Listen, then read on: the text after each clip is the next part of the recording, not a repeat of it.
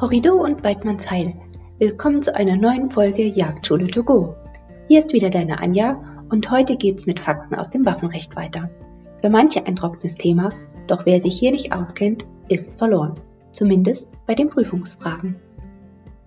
Da es sich, wie gesagt, um ein ziemlich trockenes und theoretisches Themengebiet handelt, hoffe ich, dass ich dir dennoch ein bisschen Lust und Laune darauf machen kann und du für To Go ein bisschen Futter für die Ohren hast.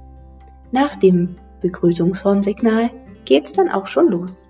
Also bis gleich.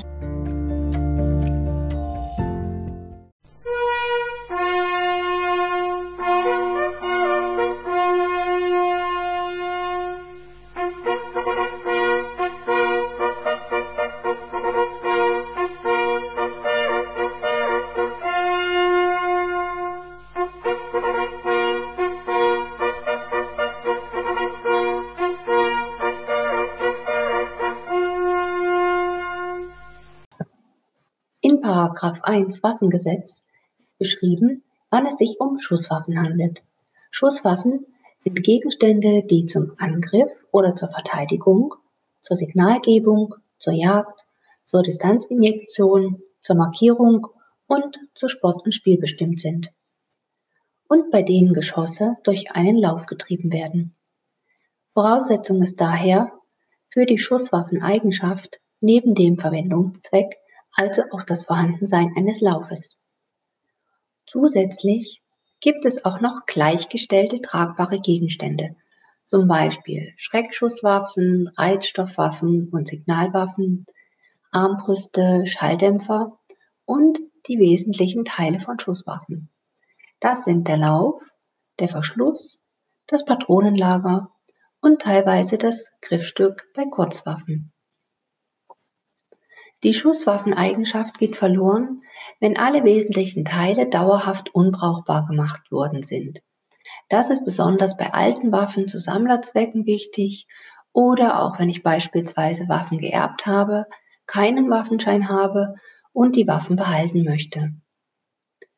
Im Gesetz wird definiert, Feuerwaffen sind Waffen, bei denen zum Antrieb der Geschosse heiße Gase verwendet werden und zu Feuerwaffen in diesem Sinne gehören die automatischen Schusswaffen, die Repetierwaffen, Einzelladerwaffen, Lang- und Kurzwaffen, Schreckschusswaffen, Reizstoffwaffen und Signalwaffen.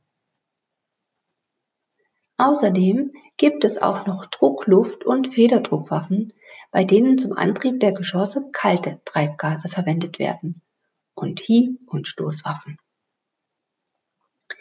Wie der Name schon sagt, das sind Gegenstände, die dazu bestimmt sind, durch direkte Ausnutzung von Muskelkraft in Form eines Hiebes oder Stoßes oder Schlages Verletzungen beizubringen.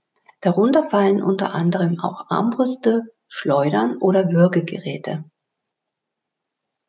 Ja, wahrscheinlich glühen dir jetzt schon die Ohren und du hast die ersten Infos bereits vergessen. Macht ja nichts. Kannst die Folge einfach öfter anhören. Der nächste wichtige Punkt ist die Kennzeichnung von Schusswaffen. Jeder, der Schusswaffen in den Geltungsbereich des Gesetzes bringt oder welche herstellt, hat unverzüglich mindestens auf einem wesentlichen Teil der Waffe deutlich und dauerhaft sichtbar folgende Angaben zu machen. Es muss darauf sein, der Name der Firma oder die der Marke, das Herstellungsland, die Bezeichnung der Munition oder der Geschosse. Bei Importen muss zusätzlich noch das Einfuhrland drauf und eine Seriennummer gehört auch noch dazu. Kurze Erinnerung nochmal zu den wesentlichen Teilen einer Waffe. Lauf, Verschluss, Patronenlager und teilweise das Griffstück bei Kurzwaffen. Bei Munitionen unterscheiden wir folgende Varianten. Patronenmunition, Kartuschenmunition, hülsenlose Munition und pyrotechnische Munition. Schauen wir da mal ein bisschen genauer hin.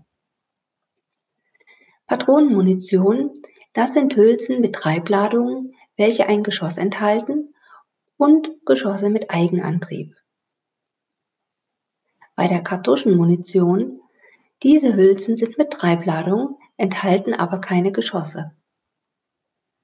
Von hülsenloser Munition spricht man bei Treibladung mit oder ohne Geschoss, bei denen die Treibladung eine den Innenabmessungen einer Schusswaffe angepasste Form hat.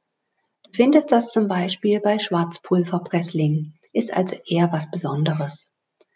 Ja, und zum Abschluss nochmal die pyrotechnische Munition. Hier sind explosionsgefährliche Stoffe oder auch Stoffgemische enthalten, welche einen Licht- oder Schall- oder Raucheffekt erzeugen.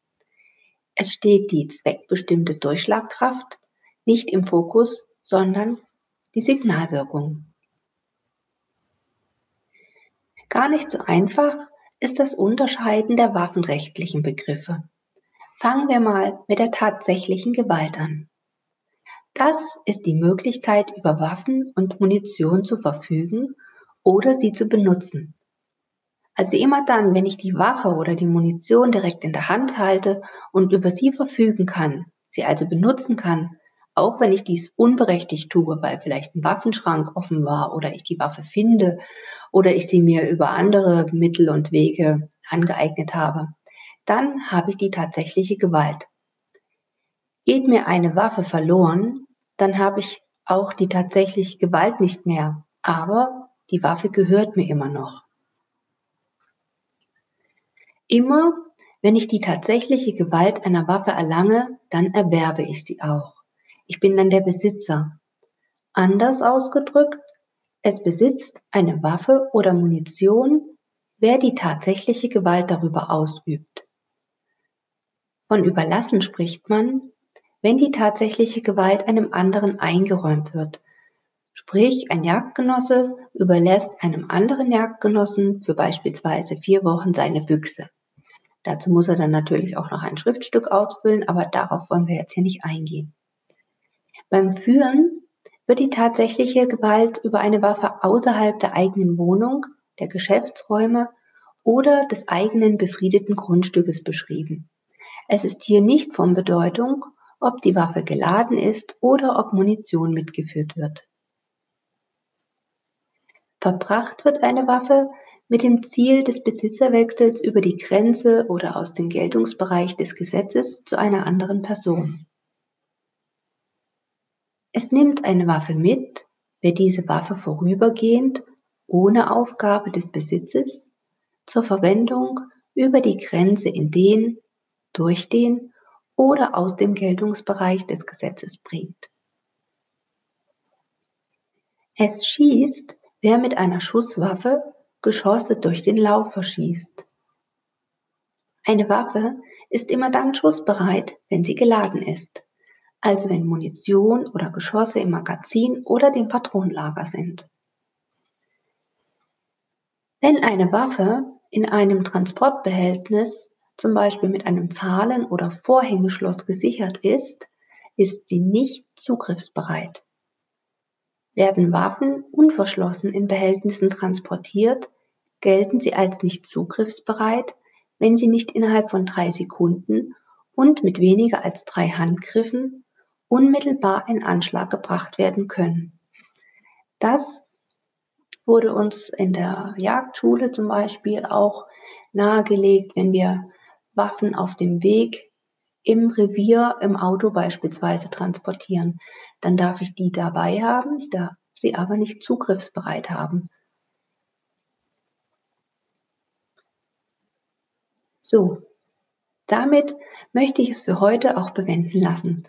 Mehr geht in den Kopf wahrscheinlich nicht rein und wenn ihr zum Lernen die Folge mehrmals hört, ist es gut, wenn sie nicht zu lang ist.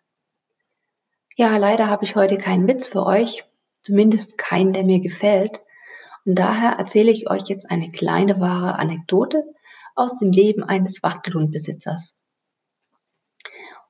Uns wurde die Geschichte erzählt von dem Züchter, wo wir unseren Wachtel gekauft haben an der Ostsee. Und dort in der Gegend muss die sich tatsächlich zugetragen haben. Also, es war in meinem Wachtelhundbesitzer und der Wachtel, den der hatte, der, der war total scharf auf Hasen. Jeder Hase war seiner und auch immer wieder die Mümmelmänner des Nachbarns waren fällig. Eines Tages kam der Hund mit einem Hasenempfang natürlich schwanzwedelnd nach Hause. Dem Besitzer schwante nichts Gutes und er wollte natürlich auch keinen Ärger mit dem Nachbarn haben. Deshalb legte er den äußerlich unverletzten, aber tatsächlich toten Hasen zurück in den Stall. Am nächsten Tag kam sein Nachbar zu ihm, der war blass und total sprachlos. Bei einem Bier erzählte er ihm dann, dass sein Hase gestorben ist und er ihn einfach der Einfachheit halber auf den Misthaufen geworfen hat. Und jetzt sei der Hase heute früh wieder im Stall gewesen und es ist ihm ein totales Rätsel, wie das überhaupt passieren konnte. Daraufhin offenbarte sich natürlich unser Hundebesitzer und die beiden hatten, wie ihr euch sicherlich denken könnt, noch einen schönen gemeinsamen Abend. Jo, dir gefällt, was du hörst? Dann abonniere den Podcast. Empfehle ihn gerne weiter und wenn du die Arbeit hier finanziell unterstützen magst, dann spendiere einen Kaffee. Du findest in den Shownotes einen Link dazu und mit einem Horrido und Weidmanns Heil verabschiede ich mich für heute. Genieße zum Abschluss wieder ein Jägerlied und dann bis bald und auf die Ohren, deine Anja. Ach so, und du findest mich auch auf YouTube. Auch dort kannst du die ganzen Podcast-Folgen hören und den einen oder anderen interessanten Beitrag sehen. Ich danke dir und freue mich, wenn du auch das nächste Mal wieder mit dabei bist. Bis bald! Frisch auf die Jagd hinaus, lasset die Hunde aus, nach frischer Spur, mit frischem Mut.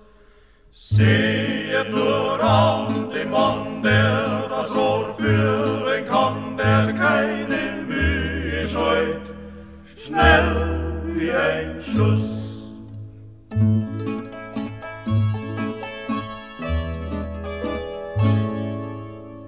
Man hört sie jagen schon, schleicht sich ein Fuchs davon. Es nützt ihm nichts, es nützt ihm nichts. Wie er den Baum erreicht, wo er sich niederschleicht, trifft ihn die Kugel schon, schnell wie der Blitz.